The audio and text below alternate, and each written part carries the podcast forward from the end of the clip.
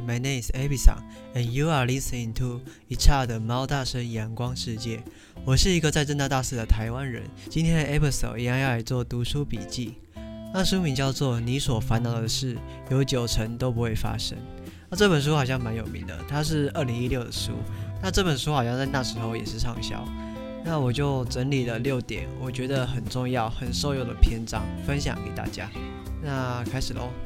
一专注于当下，live in the present。那这点就是要我们不要太把过去的事放在心上，也不要一直去担心未来的事情。我们的生命有分三世，三世就是过去、现在、未来。所以，我们活在现在的时候，过去就已经死了，然后未来会即将出现，变成现在。所以，我们不要一直把时间啊、精力啊花费在过去跟未来，那这样是很浪费的。因为我们的烦恼啊，也是因为没有办法忘记过去，还有为未来感到担心出现的。那这本书提到，如果一个人一直去说你当年怎样怎样，那就是没有活在当下的表现。我们有好的成就时，当然是可以高兴。可是如果一直把这件事放在心上，甚至嘴上，就可能不太健康了。把过去紧紧抓住这件事。有很大的程度也表现我们对自己的现在的生活感到很不自信。我们可以做的就是把握眼前的一切，那样才是真的有活在当下，也是爱自己的表现。二，做自己，Don't waste time on things beyond your control。那这里的做自己，不是我们一直以来那个做自己，呃，就是不要活在别人眼里，或是或是做自己，可是对别人要保有尊重的那个做自己。这里是说，人生有很多事情啊，我们其实无能为力的。像我们可能开一个 YouTube 频道，然后你每天很用心的想稿、剪片，上传了十部后，却还是没有人看，那我们一定会很沮丧嘛。不过我们可以改变自己的心态，有些事情我们全力以赴，但还是很多因素会让你无法去达成你想要的目标。我们可以做的就是坦然接受这个事实，虽然我们可以一直去修正、改进自己。但是不要有我已经这么努力了，怎么还是没有人要看？或是嗯，我这样努力，可是还是怎样这样讲。那这样懊悔和自责的情绪啊，只会让我们越来越消极而已。然后我们就很容易陷入那个难过的圈圈里面。我们能够投入的就是有办法改变的事情。如果 YouTube 没有人看，或许我们可以经营看看别的平台，或是换一种风格。但最后不管发生什么样的结果，就接受那个最真实的样子。这样才是作者想要表达的，做自己。好，三，用自己的标准衡量人生，Don't be influenced by others' value system。我们活在这个世界上啊，难免都会有社会的框架和社会常识嘛。那以亚洲文化，大概就是长幼有序啊、孝顺这种这样的东西会束缚我们。虽然规则我们必须遵守，但如果只是拘泥于那些常识的话，很容易我们就会失去自己的个性。所以，我们自己的内心也要有一把尺才可以。虽然有常识在那里，可是不必一一去拘泥它，而是用自己的方式去解释万物，就是自己的标准。像是我觉得亚洲很重视孝顺这件事情，所以会有一点点阻碍个人的发展。当然，我不是反对这件事情，我们还是可以很爱我们的爸爸，或是每个月工作给他们孝心费这样子。但是，我们可以稍微的脱离框架。像是爸妈可能会想要我们考公务员啊，或是要你考个医科或是电机系之类的，那你可能自己不想要做这件事情，你可能会想要当画家，像我自己就想要当作家，还有创业，那这时候可能就会被家人反对。不过如果我们真心想要这么做的话，当他们给意见的时候，我们可以做的事情就是不用去反对他们，可以去试着接受他们的建议。像他们可能会说啊，搞艺术啊，作家啊。这很辛苦啊，钱赚很少，那你就可以跟他们说，嗯，我知道很辛苦。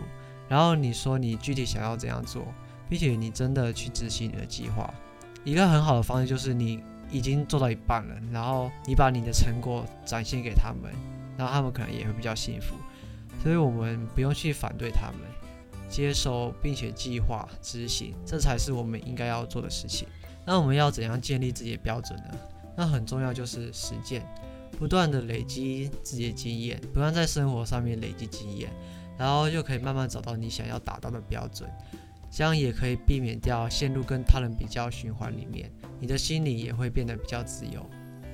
好，第四点，静静的度过夜晚，spend the night peacefully。那我们晚上啊，常常都是回到家，然后就到自己的房间，所以我们很容易就会想东想西。白天的时候可能读书啊、工作的忙碌，会让我们暂时忘记去思考这些事情，但晚上我们就会在脑中冒出这些想法。我们在晚上要做决定的时候啊，也很容易会出错，而且为了判断或做决定，会让大脑感到兴奋，所以就会让我们失眠。如果想要平静度过夜晚的话，需要做决定。就尽量避免那些需要做决定的状况，因为其实脑袋一旦接受资讯，就会开始思考，所以可以试着在晚上隔离这些资讯，不要一直想工作上的事情，或是你今天的烦恼。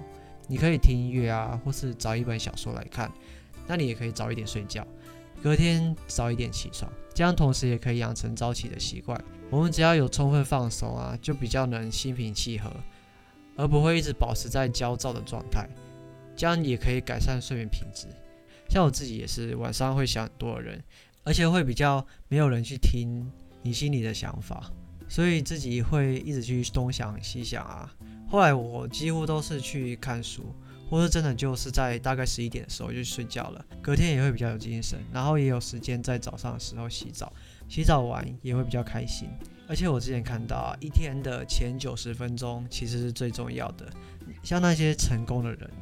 也是把握这九十分钟做整理床单之类的事情，就是做一些可以让自己心情好啊、激励自己的事情，对自己一整天也会有帮助。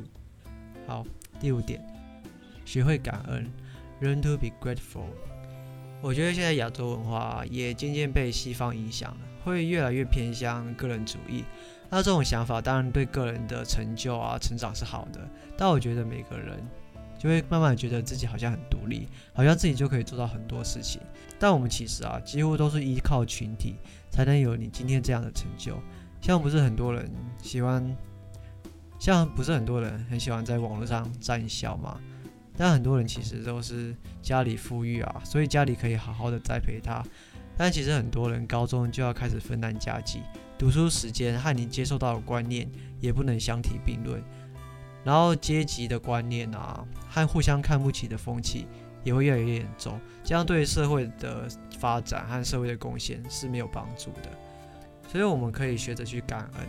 像如果你出了一本书，像如果你今天出了一本书，出了一本摄影集，也是要感谢你的读者和出版社，才能有你今天这样的成就，而是不而不是觉得好像自己很有才华，然后感到很骄傲、高人一等这样。